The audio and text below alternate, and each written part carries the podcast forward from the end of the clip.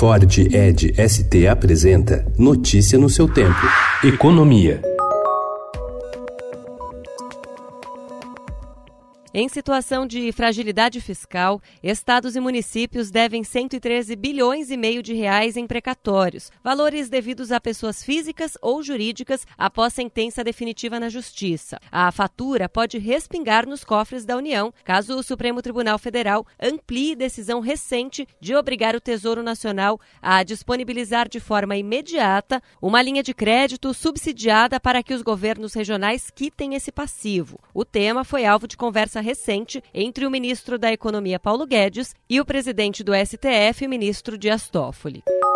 Relator das contas do primeiro ano de governo do presidente Jair Bolsonaro no Tribunal de Contas da União, Bruno Dantas diz que o forte bloqueio de despesas do orçamento tem levado o governo a vender o almoço para pagar o jantar, em situação dramática para o funcionamento dos ministérios. Dantas diz que serviços poderão ser afetados e faz um alerta para a falta de planejamento do governo nos cortes de gastos. Para ele, a busca de receitas extraordinárias não passa de uma solução tampão.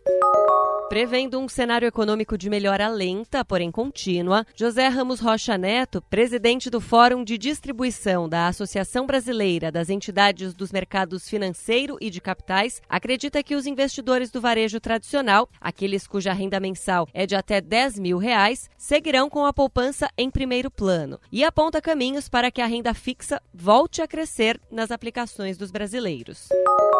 No animals, just plants. Really? We swear. It's not beef. O hambúrguer sem carne vai ganhar escala na oferta ao consumidor brasileiro pela rede de fast food Burger King. A cadeia de lanchonetes vai lançar em 10 de setembro, depois de forte campanha de marketing, o Rebel Whopper no Brasil, com ingredientes 100% vegetais, mas gosto e aroma semelhantes aos da carne bovina. O produto foi o principal motivo pela rede ter lucrado acima das expectativas nos Estados Unidos no último trimestre. A lanchonete da cidade já vende o hambúrguer vegetal no Rio de Janeiro e em São Paulo, mas em menor escala. Notícia no seu tempo. É um oferecimento de Ford Edge ST, o SUV que coloca performance na sua rotina até na hora de você se informar.